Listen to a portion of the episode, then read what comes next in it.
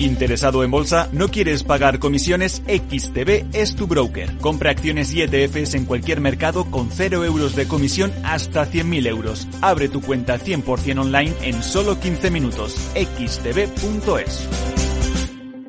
Riesgo 6 de 6. Este número es indicativo del riesgo del producto, siendo uno indicativo del menor riesgo y 6 del mayor riesgo. Disfruta del placer de leer la edición impresa del diario El Economista y recibe nuestro periódico cada mañana en tu casa u oficina por menos de un euro al día. Entra en eleconomista.es y suscríbete al medio líder de audiencia en información económica y financiera, que te ayuda a tomar las mejores decisiones de inversión. Si prefieres el soporte digital, aprovecha nuestra oferta y recibe el diario vía email por 29,99 euros al año. En tiempos de incertidumbre, el conocimiento es poder. Infórmate en eleconomista.es.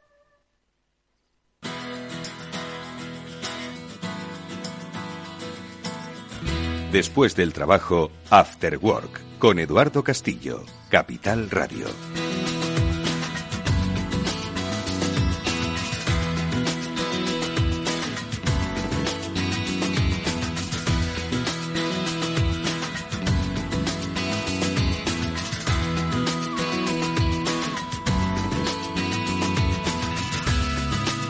Hola, ¿qué tal amigos? Muy buenas tardes. Bienvenidos a este Cyber After Work, que es el programa de la ciberseguridad de Capital Radio, que cada semana junto a Pablo Sanemeterio y Mónica Valle os quieren acercar a todos vosotros, eh, compañías, particulares, instituciones, la importancia de que entendamos que la seguridad de nuestros entornos digitales es algo básico, no es que sea algo accesorio, si es que vivimos en digital y securizar esos entornos de la misma forma que lo hacemos con otros, securizamos nuestro cuerpo, cuidándonos un poco, ¿verdad? Bueno, pues ¿por qué no securizamos también esa parte importante que forma parte de nuestra vida digital? Bueno, pues de eso es de lo que vamos a hablar en este nuevo programa que ya pues se suma los dos centenares prácticamente y eso es uno de los eh, grandes motivos de celebración que hemos desarrollado en este programa. Celebración con toda esa comunidad que forma parte de este Cyber After Work y que, como digo, pues es eh, eh, un pilar fundamental el que forman Pablo Sanemeterio y Mónica Valle, a los que ya saludamos. ¿Qué tal, Pablo? ¿Cómo estás? Buenas tardes. Pues muy bien, Eduardo. Buenas tardes y con muchas ganas un lunes más de estar aquí hablando de ciberseguridad. Un lunes, eh, como siempre, divertido en, en, cuanto a noticias y, eh, como bien dices, muy cerquita de los 200 programas, que eso lo que significa es que este proyecto que hacemos los tres es un proyecto que tenía largo recorrido y futuro y, y que esperemos que tenga mucho más Muchísimo más, vamos, por lo menos 400, vamos, de, vamos doblando. Nosotros, Mónica Valle, ¿qué tal? Muy buenas tardes.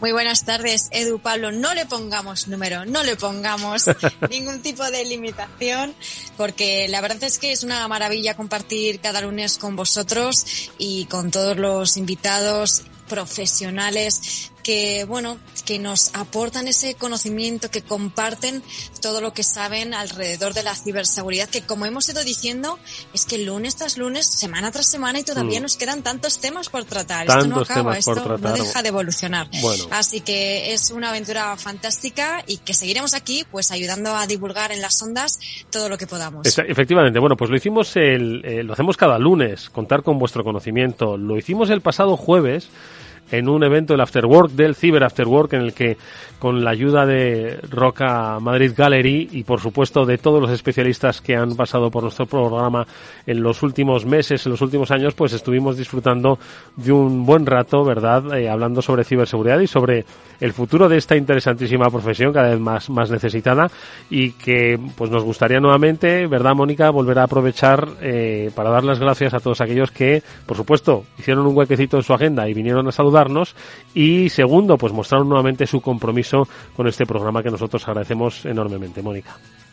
Efectivamente, pues han sido profesionales, empresas, instituciones públicas y, bueno, en definitiva, pues prácticamente toda la industria de la ciberseguridad representada por alguno de ellos y amigos, en definitiva, ¿no? La familia de Cyber After Work, que por cierto, yo lo ampliaría, Edu, Pablo, a todos los que nos escuchan, ¿verdad? A todos los oyentes del programa que forman parte de esa familia. Por supuesto. Así que, sin duda, pues fue un, bueno, una muestra de agradecimiento a todos ellos y también pues a todas las empresas que nos han apoyado durante este tiempo, que han sido muchas y que gracias a ellos también, pues estamos aquí cada lunes. Pablo. Totalmente, totalmente de acuerdo con Mónica. Esa, esa gran familia que formamos Cyber After Work, que están pues los invitados que pasan con nosotros eh, un, ratillo los lunes se comprometen a estar con nosotros. Y oye, eh, como bien decías, ese hueco que han hecho en sus agendas para acompañarnos el jueves. Y Mónica indicaba bien hacerlo extensible a toda la familia que nos escucha y que, bueno, pues igual en, en breve tendremos más noticias en los cuales podríamos hablar de eso, pero ya más adelante habrá oportunidad de, de, de ver cómo podemos juntarnos con, con toda la familia. Bueno, pues esa familia Hoy la forman, por supuesto, alguien muy allegado. Son los especialistas de Netscope que vienen con, eh, colaborando con este programa desde hace ya muchos meses y que efectivamente son parte de esta familia del Cyber After Work. Y enseguida vamos a saludar a uno de sus miembros, a Marisol Oliva, que nos va a hablar, por cierto, de un último informe de amenazas que han desarrollado y que siempre es interesantísimo no solo ver cuál es esa radiografía que hacen, sino obviamente las soluciones a dicha radiografía. Y luego la familia de todos los especialistas que se reúnen no solo en el Cyber After Work, oja, ojo, no, no, no tenemos aquí ombliguismo, sino en los múltiples y eh, variados eventos que hay a lo largo de, de la península y iba a decir de la península y de las islas, ojo, eh, que hay unos muy reconocidos en las Islas Canarias, eh, que no se me olvide, eh, y que por cierto han tenido lugar este fin de semana con la participación pues de los principales expertos en ciberseguridad. Y hoy iba a decir, nos acompaña uno de ellos, bueno, nos acompañan dos de ellos porque Pablo ha estado también compartiendo conocimiento con conferencia, luego nos dirá qué es lo que qué es lo que contó, qué es lo que eh, compartió de los eh, de los diferentes eh, temas de exploit, que es lo que es, estoy seguro que él que estuvo que estuvo hablando, pero luego estará con nosotros David Meléndez, que ya sabéis que es un especialista en ciberseguridad, especialmente focalizado en el funcionamiento de los drones y de cómo estos pues están cambiando un poco la visión que tenemos tenemos sobre cómo proteger los entornos, tanto digitales como físicos. Ojo, hoy el mundo del dron lo estamos viendo a través además de las redes sociales en determinadas áreas como son los conflictos de Ucrania, cómo están dando una vuelta a un concepto de guerra que estoy seguro que va a ser muy interesante comentar. Bueno, pues de estas, eh, con estos familiares hoy vamos a tratar eh, estos temas en el Cyber After Work. Lo que vamos a hacer, por supuesto, es eh, comentar un par de noticias que siempre son muy buenas pues para eh, tenerla en el background de hacia dónde evolucionan los ataques y luego como digo con Marisol Oliva de Netscope vamos a conocer ese informe de amenazas que han elaborado desde, desde la compañía. Así que amigos, si os parece, eh, pues eso, bienvenidos a esta vuestra casa, que es el Cyber After Work, un programa más. Os prometo que os invitaremos a todos, si es que cabemos algún día, a un encuentro de estos jueves, que hubo muy buena cervecita, hay que decirlo. Vamos allá con esas noticias.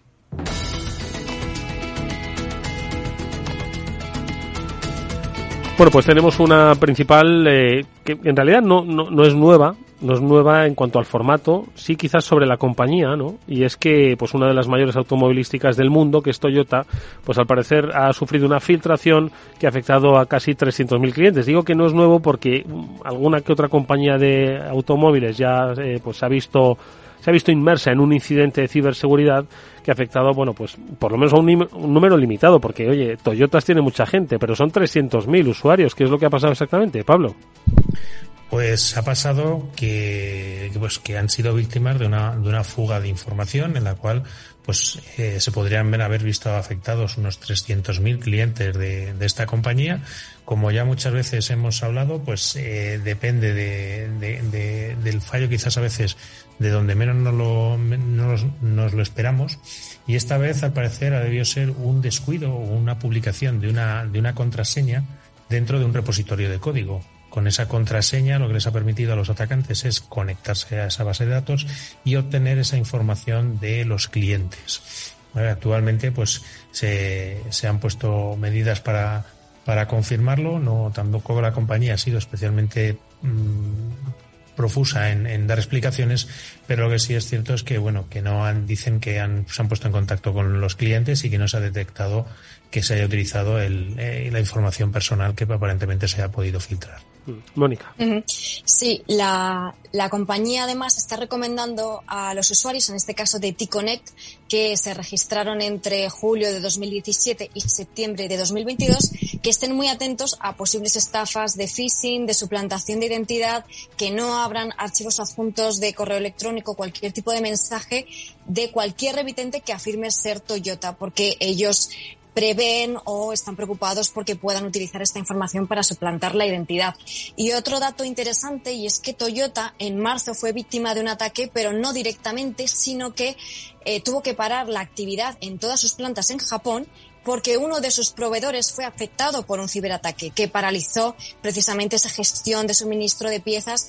Así que lo han vivido de otra manera. En este caso es una filtración de datos, pero fijaos tantas veces que hemos hablado de esa cadena de suministro el, daño que le provocó hace tan solo unos meses a la compañía. Bueno, pues hay otra noticia, una segunda que comentamos y que ya adelanto que tiene un componente técnico importante, pero sobre todo por las magnitudes ¿no? a las que se refiere este ataque de una botnet pues a un conocido sitio intentando pues hacer un ataque de degradación de servicio. Estamos hablando de una botnet Mirai atacando el servidor de Minecraft. Pablo, ¿qué es lo que ha pasado? Y además con semejante volumen, ¿no? Pues sí, volvemos a ver eh, ataques de denegación de servicio, en este caso centrado en un, en un servidor de juegos, pero que se pueden centrar en cualquier tipo de servicio en Internet y que ha llegado a los 2,5 terabits por segundo. No llega a ser el más importante de los que hemos tenido noticias, ¿vale? Porque tenemos un récord que se marcó en, en, la, en la cloud de, de, Microsoft, en Azure, que llegaba a ser de 3,5, pero aún así estamos hablando de unas cantidades y unos volúmenes tremendamente importantes. En este caso duró solo dos minutos el pico del ataque. Y, y bueno, pues oye, que este tipo de ataques que sepan, sobre todo las compañías, que se pueden dar, yo creo que en ocasiones lo que se están haciendo al ver esta duración que quizás no es tan larga, son pruebas, pruebas de ver cómo funciona, pruebas de ver cómo funcionan también los sistemas de protección frente a estos, frente a estos ataques y, que bueno pues que están en el punto de mira prácticamente todos los países y servicios que te puedas imaginar. Dime un país y te diré si tiene un servicio o no atacado. Mónica. Lo curioso de esto es que esta botnet Mirai, Mirai eh, lleva ya mucho tiempo también dando quebraderos de cabeza, eh, básicamente para explicar de forma muy sencilla lo que es una botnet. Es una red muy grande de bots que está formado por distintos dispositivos que han sido infectados con un malware de forma que trabajan bueno, trabajan para los ciberdelincuentes que manejan esa, esa red de, dispositivos a su merced para lanzar otro tipo de ataques, como puede ser este caso, y está formada por dispositivos del Internet de las Cosas, que pueden ser cualquier tipo de dispositivo, básicamente, que se conecta a Internet.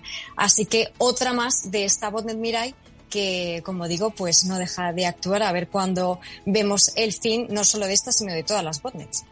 Bueno, pues estas dos eh, noticias, ojo, que como siempre nos dan eh, cuenta de la magnitud en la que se desenvuelven los ataques, algunos pues mucho más conocidos a empresas automovilísticas donde se producen fugas de información, filtraciones, eh, algo quizás menos técnico pero igualmente dañino y otro como hay una especie de escenario más complejo que busca eh, otras acciones, también por supuesto todas tienen un componente de, beneficio económico, pero que a través de algo más sofisticado pues pretende poner fuera de combate pues eh, entornos donde al final eh, está pues básicamente el interés de muchos de los de los usuarios. Como decimos, el espectro de la ciberseguridad es eterno, desde un particular hasta un gran ataque de geoestrategia, pero todos al final están dentro de ese, de ese terreno. Vamos a seguir aprendiendo nosotros precisamente con esa radiografía de amenazas la que han realizado desde Netscope. Ya está Marisol Oliva, nos la va a contar enseguida. La saludamos. Buenas tardes, Edu, Pablo, Mónica y todos los oyentes. Buenas tardes. Eh, pues eh, sobre la sintonía. Eh, Marisol, un placer escucharte nuevamente. A ver, cuéntanos que habéis estado radiografiando y tenéis resultados de un informe de amenazas. Cuéntanos, sitúanos un poquito, por favor. Sí, señor, pero me vais a permitir antes eh, daros la enhorabuena por la trayectoria y esa cantidad de programas que sin duda demuestra vuestra buena labor. Felicidades. Hombre, felicidades a ti que formas parte de ese programa y a toda la comunidad Netscope que, como hemos dicho, nos acompaña cada semana desde hace varios meses y para nosotros es no solo un orgullo, sino también es un placer que aportéis ese conocimiento. Vamos allá con ese informe. ¿Qué es lo que dice? ¿Qué te ha sorprendido o qué, no te, qué no te ha sorprendido? Muy bien, pues eh, por dar un poquito de contexto, ya hemos visto en otras ocasiones cómo Netscope ayuda a proteger y habilitar de forma segura la nube, ¿no? Pues las implantaciones de Microsoft 365, de G Suite y en definitiva cualquier SaaS. Y también sabemos y experimentamos como usuarios que el uso de la nube cada vez es mayor, ¿no? Pues ahora comentabais noticias que están muy relacionadas, con ese uso de, de, la nube. Y por tanto, los malos también hacen uso de ella para cometer delitos.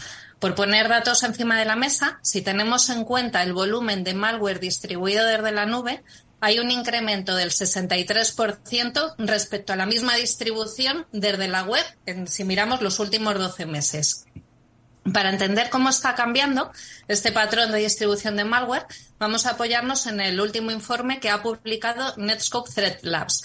Eh, Netscope Threat Labs es el laboratorio de Netscope, es un equipo de personas, de profesionales y hackers que funciona como una de las líneas de defensas dentro de nuestro propio servicio.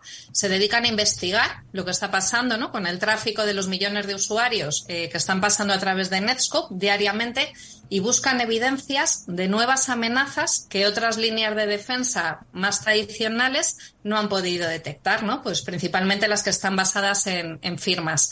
Una vez detectan ese comportamiento anómalo, esa nueva amenaza, se encargan de diseñar la contramedida para proteger a nuestros clientes. Eh, este informe que vamos a comentar se publica mensualmente. Nosotros vamos a hablar de los datos del último informe de septiembre y lo tenéis disponible en nuestra página web, ¿vale? Con lo cual en cualquier momento podéis acceder a él. Es un informe que publica las tendencias de amenazas en la nube y es pues muy interesante ver cómo los malos van evolucionando también los distintos ataques utilizando en muchos casos herramientas que ya son conocidas, pues que incluso llevan muchos años, ¿no? utilizándose en entornos nuevos como es la nube. En concreto, este último informe se divide en tres bloques principales. El primero es amenazas habilitadas en la nube, el segundo tiene que ver con el malware y el phishing y el tercero con el ransomware. Vamos a comentar brevemente cada uno de ellos y podéis ampliar información en, el propio informe. Pues venga, vamos con el primero de ellos. Estupendo. Vamos allá. Amenazas habilitadas en la nube. De aquí podemos extraer algunos datos interesantes que se están publicando en el informe. Por ejemplo, eh, se explica cómo en septiembre se han detectado descargas de malware que vienen de hasta 164 aplicaciones diferentes, que son aplicaciones en la nube. Cada vez hay más aplicaciones ¿no? que se están utilizando para esto. Otro dato interesante es que Microsoft OneDrive, una aplicación empresarial, continúa ocupando el primer lugar de aplicaciones para distribución de malware y, lleva en esta posición pues, los últimos seis meses. Eh, también hay otras aplicaciones que se van utilizando cada vez más, aparte de OneDrive. Pues tenemos GitHub, utilizado también mucho por desarrolladores, ¿no? Y con una tendencia creciente en los últimos meses. Y tenemos algunas otras dentro de lo que es el top 5, como puede ser Google Mail, Webly o Google Drive, ¿vale? Nos vamos a encontrar todas ellas. El segundo bloque es el de malware y phishing. Y aquí eh, lo que se hace es analizar los dominios más utilizados dentro de tres categorías. Por un lado, los dominios maliciosos nuevos, esos que se utilizan para engañar a los usuarios. Por otro lado, los dominios de phishing, que son en los que se suplanta la identidad de terceros para engañar también a los usuarios y que ingresan sus credenciales, ¿no? Yo creo que todos hemos recibido o hemos caído en esas web que suplantan la identidad de un banco, por ejemplo. Y luego el tercer tipo de dominios que se analizan son los que se utilizan para descargar de, malware. En este bloque eh, destacan los servicios de alojamiento web gratuitos, pues como puede ser Azure, Web Apps o puede ser Weebly, eh, ya que los malos, ¿no? los phishers, los estafadores, continúan abusando de esos servicios precisamente gratuitos, lógicamente, ¿no? Cuanto menos les cueste, eh, mejor. Es importante que las organizaciones bloqueen todos estos dominios. Y en cuanto a los malware ¿no? que se están descargando, pues tenemos los habituales, Calesi, Emotet. Lo que va cambiando es más la forma de llegar a esos usuarios. Esto en cuanto a malware y phishing. Pero dentro de este informe hay un tercer bloque eh, que es el de ransom. Aquí lo que se hace es un análisis de las familias de ransomware que más se han visto y bloqueado durante este último mes de septiembre. Aquí destaca Zeppelin, ¿no? que como curiosidad eh, además de ser un ransomware peligroso, se vende en modo servicio, ¿no? Como veis, eh, yo creo que programa tras programa lo vamos viendo, tenemos un panorama muy complejo, ¿no? De, de gestionar y creemos que la mejor opción es apoyarse en soluciones que permiten delegar esa protección contra amenazas, manteniendo la mejor experiencia de usuario, ¿no? Y habilitando la nube de forma segura. Este es el caso de lo que es una solución de Security Service Edge o SSE ámbito en el que Netscope es, líder. Os animamos a que reviséis el informe que encontraréis en, en nuestra web www.netscope.com.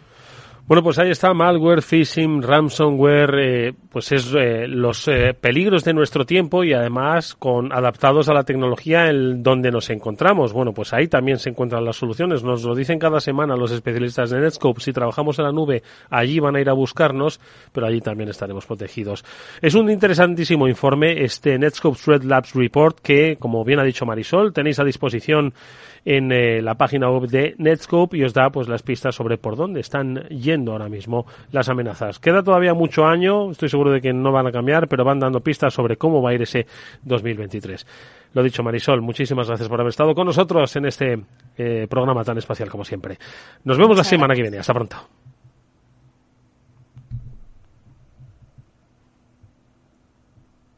Bueno, pues nosotros vamos a seguir, si os parece.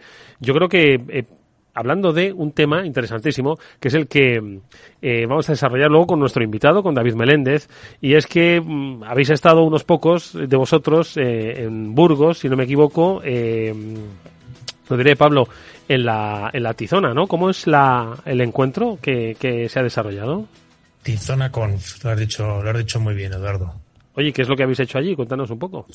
Pues bueno, hemos hecho un poco, pues como se hace en casi todas las conferencias de seguridad, eh, una reunión en el cual eh, distintas personas, distintos expertos en ciberseguridad, que como siempre hablamos, la ciberseguridad es algo tan amplio en el que entran muchos, muchas, eh, digamos, subtipos o muchos eh, distintas zonas de la ciberseguridad en las cuales se tiene que trabajar. Se tiene que trabajar en forense, se tiene que trabajar en, en la parte legal, se tiene que trabajar en la parte quizás más tecnológica de malware, o se tiene que trabajar a nivel organizativo.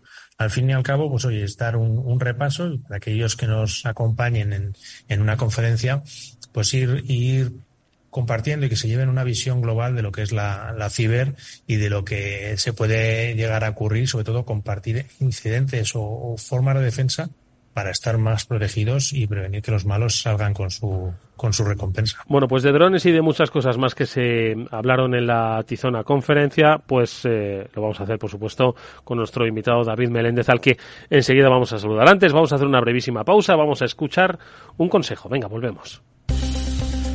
Si inviertes en bolsa, esto te va a interesar. XTB tiene la mejor tarifa para comprar y vender acciones y ETFs, cero comisiones hasta 100.000 euros de nominal. Si inviertes en bolsa o quieres empezar más sencillo e imposible, entras en xtb.es, abres una cuenta online y en menos de 15 minutos compras y vendes acciones con cero comisiones, con atención al cliente y disponible en castellano y no solo eh, las 24 horas del día.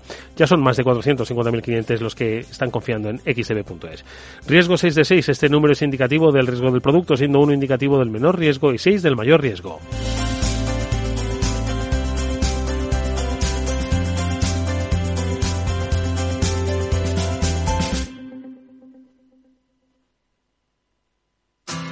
Si te gusta el pádel, en Capital Radio tenemos tu espacio.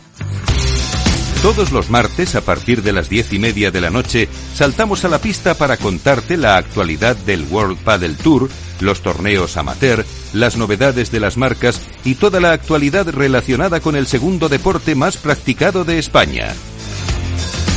Esto es Padel, los martes a las diez y media de la noche en Capital Radio.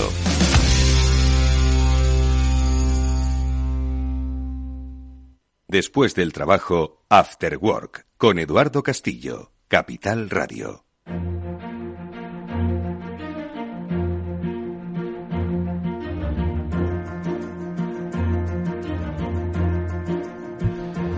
Bueno, pues ya recuperamos nuestra eh, eh, sintonía para dar paso, saludar en este programa nuevamente. Hacía tiempo que no venía por aquí a David Meléndez. David, ¿qué tal? Buenas tardes, ¿cómo estás? Muy buenas, pues muy bien Eh, ¿Qué tal vosotros por ahí? Encantado de que estés con nosotros nuevamente. La última vez que estuviste hablando, ni siquiera sabíamos que los drones podrían dar pues poco menos que la vuelta a un sentido de estrategia militar en el conflicto que por desgracia tenemos más cercano, que es el de Ucrania. De esto hablaremos, estoy seguro, porque a ti pues es algo que, que lo llevas en la sangre, no puedes evitar hablar de drones. Sin embargo, hoy vamos a ir mucho más allá y vamos a hablar de estrategia, porque es un planteamiento que has querido tú poner sobre la mesa, ¿no? Estrategia de ciberseguridad. Yo creo que Pablo, Mónica, en muchas ocasiones hemos hablado sobre las estrategias de ciberseguridad, pues como parte de los trabajos de los CISOs, como parte de las acciones que las compañías que ofrecen servicios de ciberseguridad pues ofrecen a sus, a sus clientes. ¿Cuál es un poquito, antes de que David nos cuente, el, el concepto de estrategia dentro del entorno de ciberseguridad? Mónica, venga. Pues una estrategia que, para empezar, tiene que estar imbricada en toda la compañía, en toda la empresa, que tiene que establecerse, ya seas una pequeña empresa, una gran empresa, tiene que estar, bueno, tiene que formar parte todos los empleados, toda la compañía de esa estrategia, en definitiva, que la ciberseguridad abarque todo y esté también, eh, que la ciberseguridad esté en todas las partes de la compañía, ¿no? Y yo creo que eso es, para empezar, una de las partes más importantes de la estrategia. Pablo, ¿tú qué opinas? Pues es uno de los puntos eh, más importantes de la estrategia de, ciberseguridad. Una de las cosas que comentaba en, mi conferencia allí en, Tizona es la velocidad a la que vamos cambiando. O sea, si os dais cuenta, cada día la adopción tecnológica es mayor, de mayor calado y además a una velocidad brutal. Yo ponía un ejemplo que yo creo que vosotros dos seguro que lo habéis conocido. Bueno, igual Mónica no, que es más joven que nosotros, pero tú, Eduardo, y yo seguro que lo hemos, lo hemos vivido, que es lo de ¿No te han preguntado nunca tú los hijos o tus sobrinos cómo quedabais antes de WhatsApp. Pues es mm. algo que se hacía antes de que hubiera tecnología como WhatsApp. Entonces nosotros... A ver, Pablo, he quedado antes de WhatsApp, por favor. Joder, con lo joven que eres, Mónica. He conocido hasta el Messenger, fíjate tú. Fíjate tú, esa, esa gran revolución tecnológica del Messenger que nunca hablamos. Pues esos cambios que vivimos en la sociedad de forma profunda y rápida, al final nos afectan en, en el día a día y, y, y es curioso porque hay un, un, proverbio árabe que habla que la prisa mata y toda esta velocidad que tenemos en seguridad muchas veces también mata. Hay que hacerlo más, más despacio.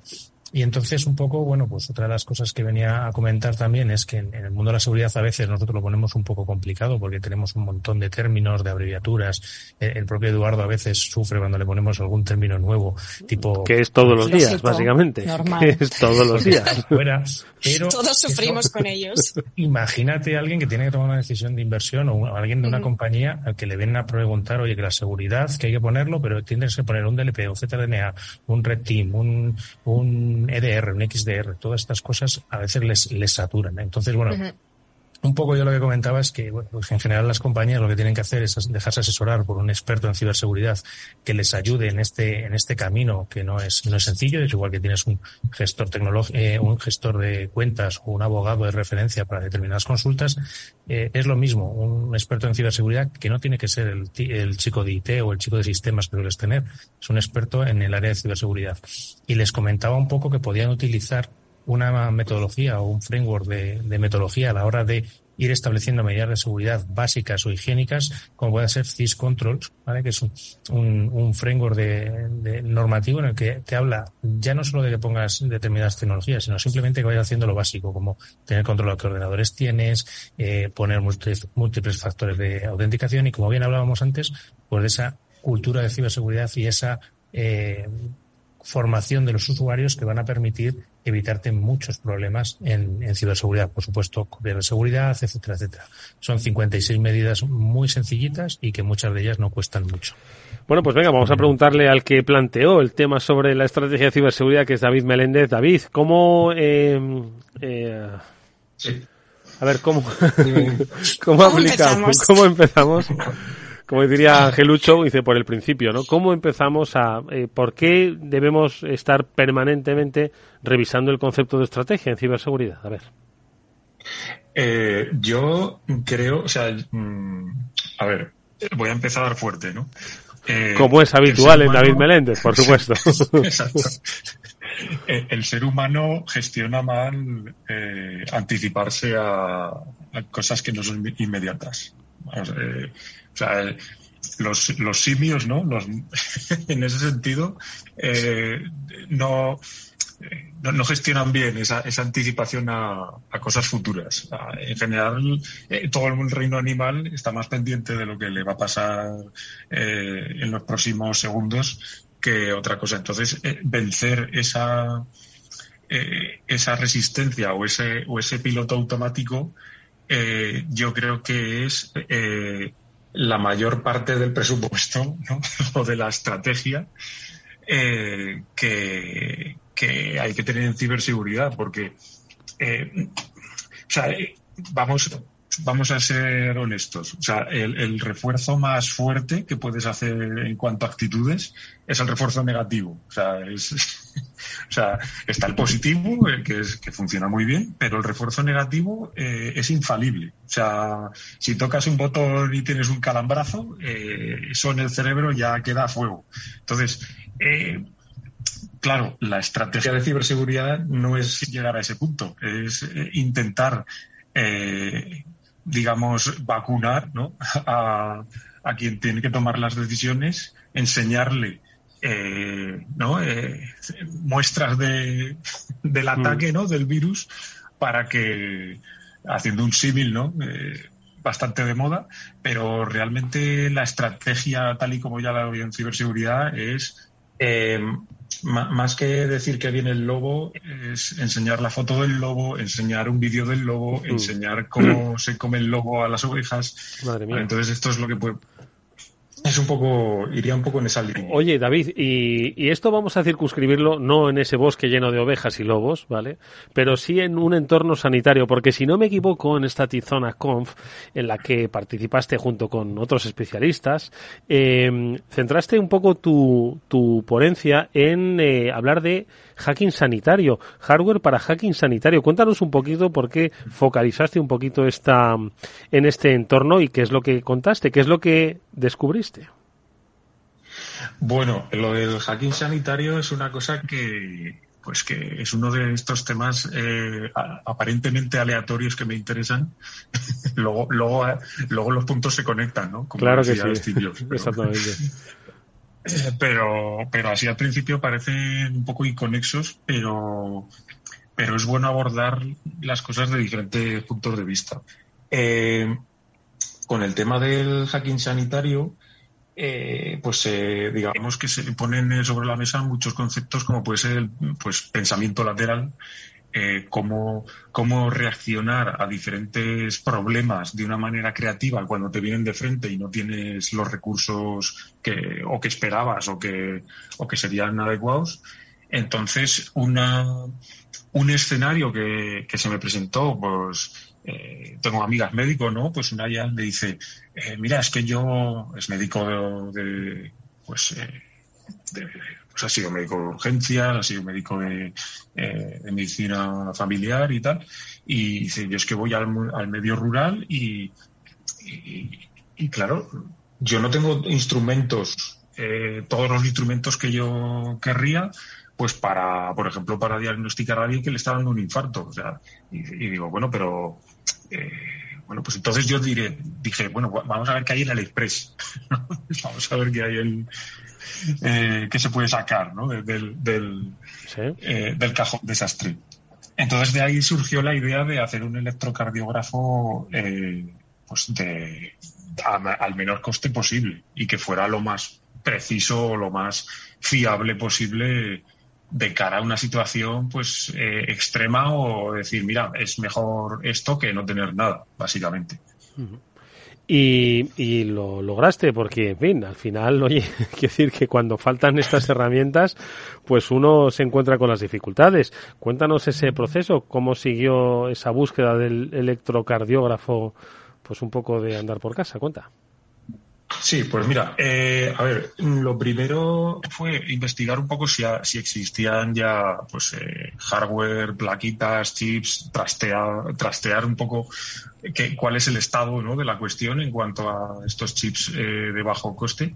Y efectivamente sí que había. Lo que pasa es que el problema de estas placas es que pues, no, no están, digamos, diseñadas como para o sea, tú las ves y dices, bueno, esto es para jugar y ya está. Es para conectarlas a un Arduino, hacerte tú ahí tu, la gracia, ¿no? Y, aparcarlo en un cajón, como otra curiosidad más, ¿no?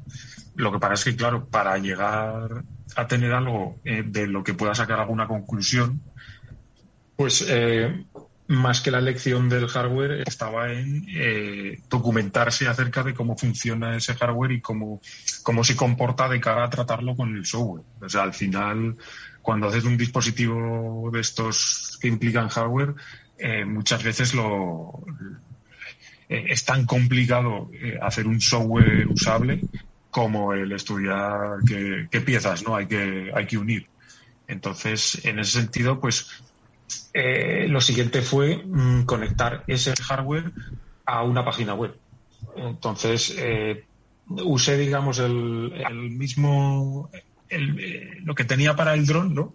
pues otra, otra placa que es como un router, pues en la, desde la web de esa placa, pues sacar la web del electrocardiógrafo. Entonces ya, ya tendríamos un electrocardiógrafo wifi en el que no hace falta ninguna aplicación. Eh, porque si algo también me molesta es tener que instalarme apps para cualquier cosa. Entonces eso tiene que funcionar eh, desde una aplicación, digo, perdón, desde una eh, web que sirve el propio dispositivo, tú te conectas con el móvil o con el portátil y ya directamente ya tienes, ya te aparece ahí el, el ECG.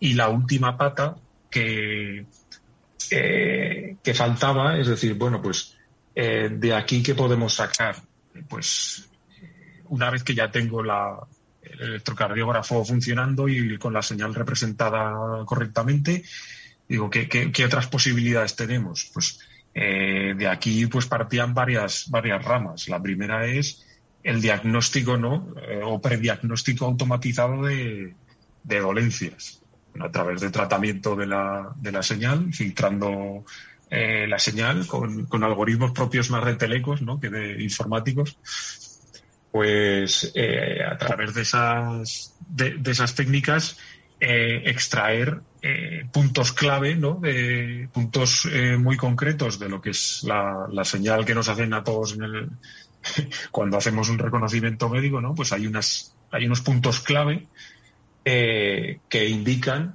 que si, si, esos puntos no están en una posición concreta, pues puede podemos deducir eh, una serie de dolencias concretas o empezará a sospecharlas, como al menos.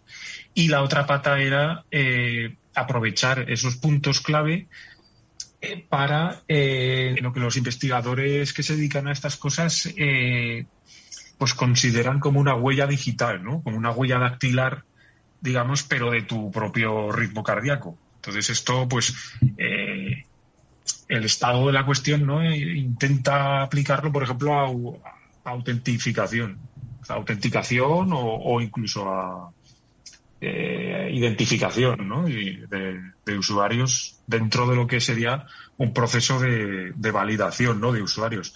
Eh, también planteé todos los problemas que implica pues esta técnica, obviamente. O sea, desde tener que sacar la pechera, ¿no? Para que te que te haga, que te lean, ¿no? La, huella de tu corazón. Hmm. hasta cuestiones ya más, eh, más prolijas, como por ejemplo que digamos que esa huella cambia con el tiempo, incluso cambia con tu estado de ánimo. Eh, pues es interesantísimo, David. Bueno, me sumo al agradecimiento que estés aquí de nuevo con nosotros y contándonos esto, que eh, además como decías, todo esto tiene mucho que ver con el hacking y la ciberseguridad, porque eh, lo asociabas, ¿no? Que muchas veces es necesario buscar nuevas vías más allá de las soluciones convencionales y darle una vuelta, ¿no? Y hablando de este tipo de, dispositivos que además eh, cada vez hay más, ya hay dispositivos similares a este conectados a Internet en el mercado, ¿no? Dispositivos médicos que nos miden, no solamente los eh, relojes inteligentes que miden muchos parámetros, pero también dispositivos en este sentido, ¿no? ¿Qué implicaciones, David, de seguridad crees que, pueden tener, teniendo en cuenta también que muchos dispositivos de IoT, de Internet de las Cosas inteligentes, se lanzan al mercado sin haber invertido lo suficiente en ciberseguridad? ¿Qué opinas? ¿Y los usarías también? Es otra pregunta. Eh, este es el, gran, el gran tema del IoT. es, eh, es la pregunta, o sea, no, es una pregunta, sino que, Mónica, me haces la pregunta del IoT. Por eso te la hago, David. Exactamente, es que no esperaba menos. la verdad es que esto tiene unos riesgos grandes, porque si ya tu pulso cardíaco y tú, o sea, simplemente con los pasos que das con, pues con cualquier pulsera de entrenamiento, eh, tus pasos, los pasos que das al día, eh, cuál es tu ritmo cardíaco, porque estamos hablando de que el electrocardiógrafo no solo es capaz de medir tu ritmo cardíaco, sino toda la gráfica, digamos, todo el, toda, la, toda la representación, todos los pormenores que hay detrás de ese ritmo cardíaco. Entonces, eh, eh, los datos que se pueden sacar de ahí son muchísimo más eh, detallados que una pulsera que simplemente te mida el, ritmo. Y la verdad es que mm, se nos abren aquí unas puertas eh, pues, pues muy grandes, porque, eh, y como ya hemos comentado muchas veces, este tema, eh, el gran tema del IoT, viene porque todos los dispositivos se tienen que conectar a la nube para transmitir sus datos y ser usables. No, no es necesariamente, no tiene, no tendría porque ser necesariamente así, pero así lo hacen los fabricantes eh, para matar a dos pájaros de un tiro. Mm, aumentar la usabilidad, porque todo, tiene que ser súper fácil de utilizar y a la vez tener el control absoluto de los dispositivos. Ya no nos vamos a, a los dispositivos de salud, nos vamos simplemente a un, a, un post que puse en, Twitter el otro día sobre, sobre mi robot de, para, para barril. Eh, yo acabé harto de, logarme en la plataforma cloud del fabricante y dije, eh, voy a ver qué se puede hacer para desconectar esta cosa de la nube, porque llega un día y, el fabricante dice que ya no barres más con su robot y se acabó. y simplemente eh, por no mantener esa, esa plataforma en la nube, eh, te has quedado sin dispositivo, ya sea una pulsera o, o lo que sea. Entonces, el IoT, digamos que, mm, mal que me pese, mm, sigue siendo la excusa para, para hacer una, digamos, una recapitulación de datos de cualquier tipo para su posterior tratamiento que no tenemos ni idea de a dónde va a parar, por mucho que nos diga. Entonces, el riesgo es ese y con el ritmo cardíaco, o sea, con el electrocardiógrafo, ya tendríamos un dato mucho más sensible que el plano de nuestra casa que pueda sacar con un robot. Entonces, claro, eh, esto es lo que, lo que a mí siempre me hace gracia, pero tiene toda la razón Román. Dice, a lo mejor tus datos biomédicos están en Burkina Faso. Entonces, y luego resulta que las aseguradoras no te hacen el seguro porque estás malito. Entonces, eh, esto, esto tiene unas implicaciones tremendas, eh, sobre todo con David desconectar el aparato de internet de, la nube de, la, nube limpiadora. Sí, es que hay un hay, hay un firmware. Lo que pasa es que eh, lo que pasa es que ese firmware hay que meterlo en, la propia flash del, robot. Entonces hay que desmontar el robot entero, eh, acceder a la placa base, soldar unos cables y a través de esos cables obtienes la consola para poder, es como digamos como los que ya tenemos una edad, ¿no? Hemos visto al coche fantástico y cuando, al kit, ¿no? Le, eh, los malos se ponían en, en el bastidor y le, le tocaban la, la, panza, ¿no? Hmm. entonces, eh, es un poco así, realmente. Un poco accesible a todo el mundo, ¿no? Como eh, totalmente, sí, sí, sí. Oye, David. Es una barrera. Y, y, yo es que como se nos está yendo el, la hora de programa y no quiero dejar de hablar de pues uno de tus áreas de especialización que es el, mundo del dron que ya lo estuvimos hablando. Al final Mónica te preguntaba no por el IoT al final hoy todo va a estar conectado no eh, los elementos de la salud que van a medir nuestra nuestro básicamente el funcionamiento de nuestro cuerpo o lo que miden no más allá eh, de, de otro tipo de parámetros que tienen que ver con nuestra actividad diaria. Entonces el mundo del dron como decía yo al principio del programa pues hemos visto nuevas funcionalidades que, que bueno, que, si, bien no son nuevas, las estamos viendo en acción, ¿no? Y, cuál es un poco esa reflexión que, que tienes tú, ya que has eh, como decimos, eh, bueno, pues eh, estudiado, investigado este mundo desde hace ya muchos años. ¿Qué te parece lo que está ocurriendo en, en Ucrania? Lo estamos viendo como un arma ofensiva. Estamos ahora mismo hablando de drones kamikaze, de drones que lanzan bombas. No sé si hay cosas que no estamos viendo, que se están haciendo. ¿Cuál es un poquito tu reflexión sobre cómo está evolucionando esto del mundo del dron?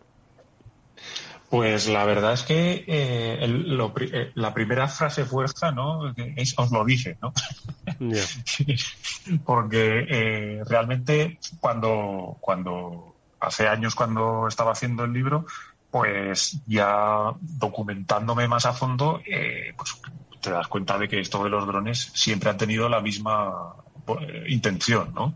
en cuanto se inventó el avión, eh, pues lo primero que hicieron fue colocarle unas cuerdas al mando y para ver si volaba recto y, podías estrellarlo contra un objetivo eh, sin, intervención humana. Entonces, desde ese punto, eh, lo que estamos viendo es, mm, simplemente o no simplemente una, una vuelta ¿no? de tuerca incluso a los combates aéreos de la Primera Guerra Mundial. Hemos visto eh, ya vídeos de drones derribando drones eh, en plan maniobras agresivas e incluso pues, a base de colisiones directas. Y vamos, eh, uso de drones como observadores de artillería, exactamente igual que en la Primera Guerra Mundial, drones usados como munición, bueno, eso ya te lo venden ya. O sea, hoy mismo he visto un, un vídeo de una empresa israelí que vende ya los que vende drones kamikaze ya con la IA para identificar objetivos y, que se estrellen contra ellos. Eso sí que es, real y, lo estamos viendo ahora.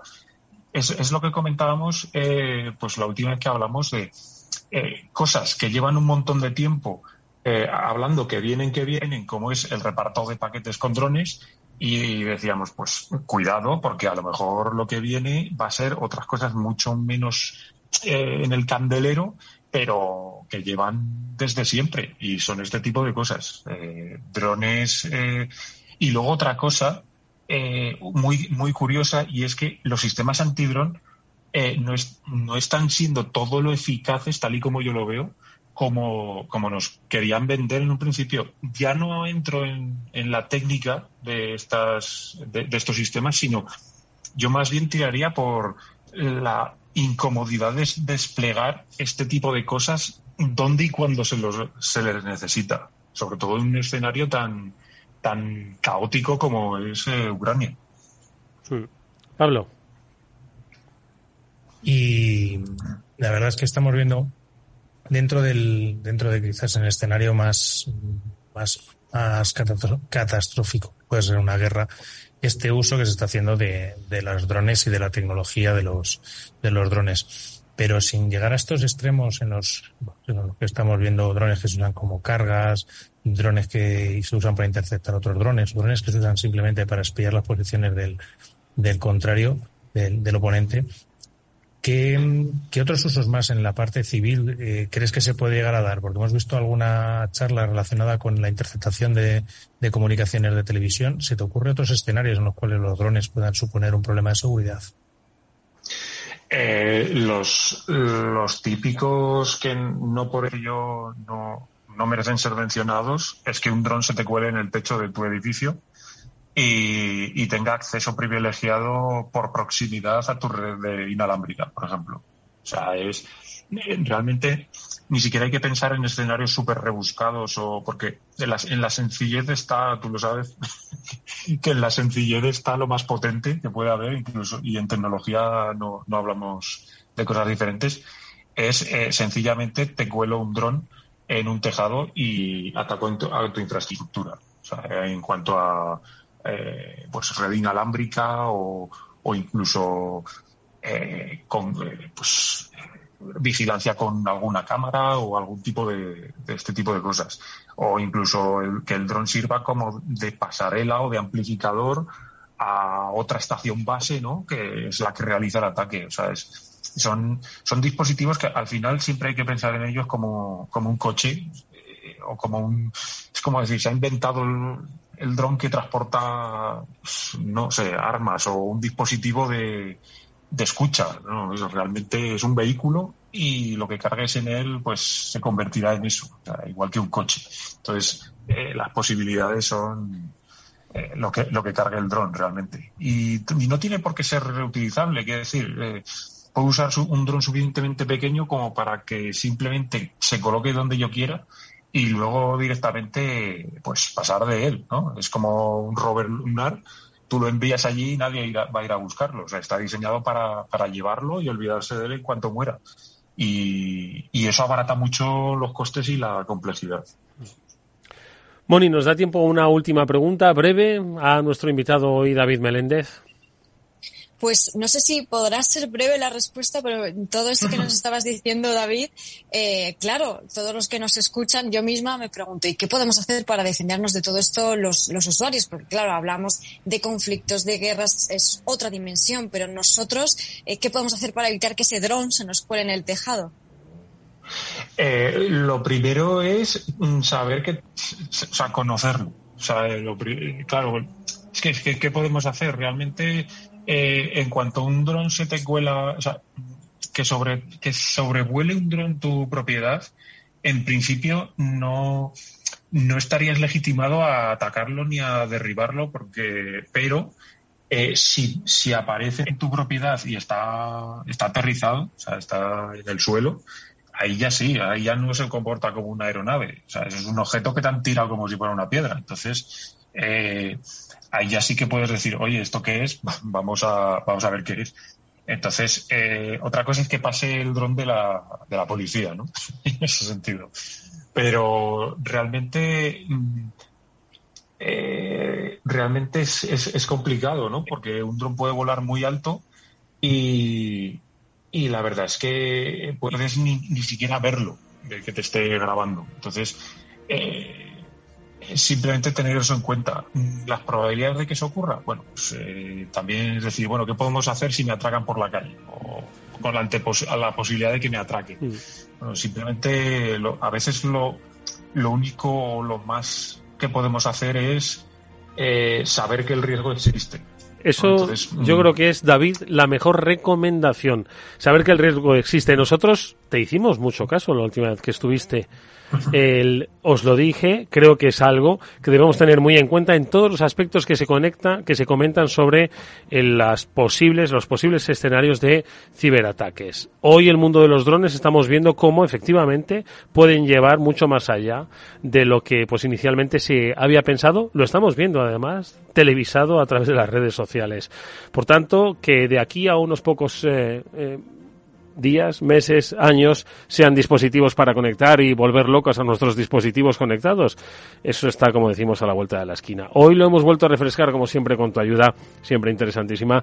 De, por cierto, también esos eh, avances que realizas en el, en el mundo de la ingeniería mecánica de hacking hoy aplicada al mundo sanitario. David Meléndez, gracias de verdad por haber estado con nosotros. Mucha suerte, hasta muy pronto. Encantado de estar con vosotros y, nada, cuando queráis. Será una próxima vez, por supuesto. Pablo Sanemeterio, Mónica Valle, nosotros nos despedimos hasta el próximo lunes que volverá un nuevo Cyber After Work. Hablaremos, como siempre, de las cosas que nos rodean, que nos competen a todos, el mundo de la ciberseguridad. Gracias, Pablo. Gracias, Mónica. Nos vamos. A vosotros. A vosotros en Pedú. Y Jorge Zumeta estuvo gestionando técnicamente el programa. Os habló Eduardo Castillo. Nos vemos mañana a la misma hora en este After Work, a las 19 horas. Adiós.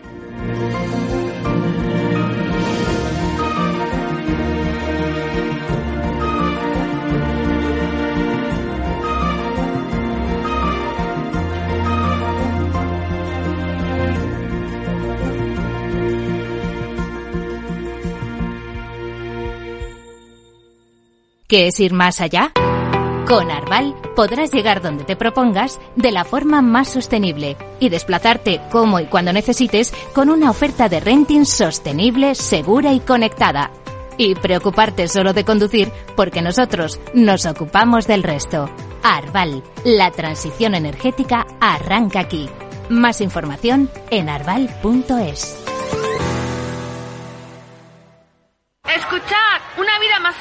Es posible. Culpa fuera. Más madres que dediquen tiempo a cuidarse. Azúcar fuera. Saboreemos la vida. Ser activistas es nuestra mejor forma de ser. Ahora tu seguro de salud con un 36% de descuento. Infórmate en el 974 88 0071 o en dkv.es barra activistas. DKV. Desde el 17 de octubre, protégete doblemente ante la gripe y el COVID. Si tienes más de 60 años o perteneces a algún grupo de riesgo o eres personal sanitario y sociosanitario, pide cita en tu centro de salud o punto de vacunación. En la web de la Comunidad de Madrid podrás informarte del plan de vacunación de refuerzo de la gripe y el COVID. Comunidad de Madrid. Acción, emoción, pasión. Deporte en estado puro todos los días en el balance de la mano de Paco Lloret. Entre las 8 y las ocho y media de la noche, el balance de los deportes en Capital Radio.